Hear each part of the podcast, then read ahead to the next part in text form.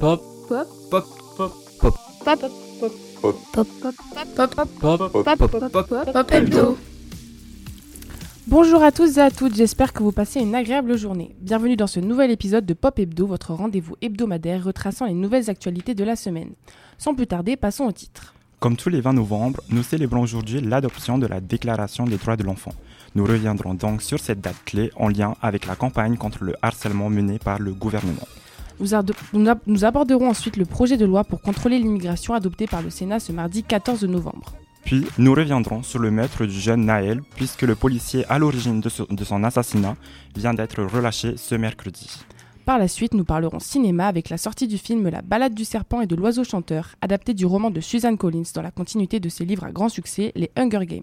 Et pour finir, nous parlerons sport avec notamment la victoire de la France face au Gibraltar au football, mais aussi la performance historique de Novak Djokovic au tennis.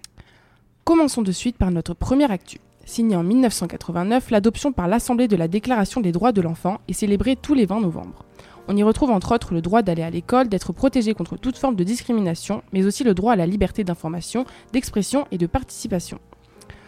Plusieurs actions pédagogiques sont menées par enseignants et organisations afin de sensibiliser les enfants à leurs droits. Le site myunicef.fr permet notamment aux jeunes de s'engager bénévolement pour mener des projets aux côtés de l'association.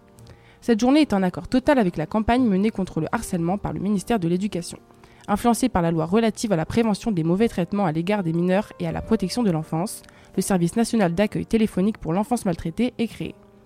Pour rappel, les numéros 119, 3018 ou 3020 sont à composer en cas de danger pour l'enfant, de cyberharcèlement ou d'harcèlement scolaire. Toujours dans l'actualité, ce mardi 14 novembre, le Sénat a adopté en première lecture le projet de loi pour contrôler l'immigration, améliorer l'intégration, par 210 voix pour, contre 15 115 voix contre.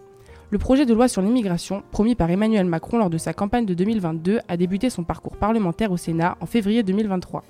Le texte a repris en novembre, suscitant beaucoup de critiques. Le ministre de l'Intérieur, Gérard Darmanin, a résumé l'objectif du projet comme étant méchant avec les méchants et gentil avec les gentils. Les mesures clés incluent l'expulsion prioritaire des étrangers délinquants, la réforme du système d'asile pour accélérer les procédures, des ajustements dans les domaines de la santé et du regroupement familial et la régularisation de certains travailleurs sans papier.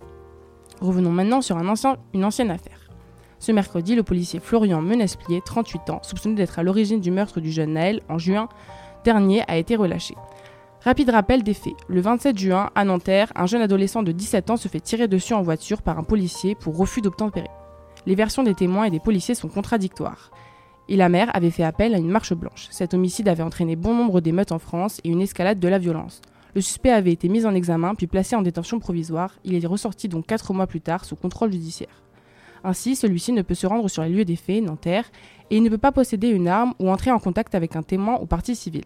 La mère du garçon a alors de nouveau fait appel à une manifestation ce dimanche à 15h, place Nelson Mandela, dans la ville où ont lieu les faits.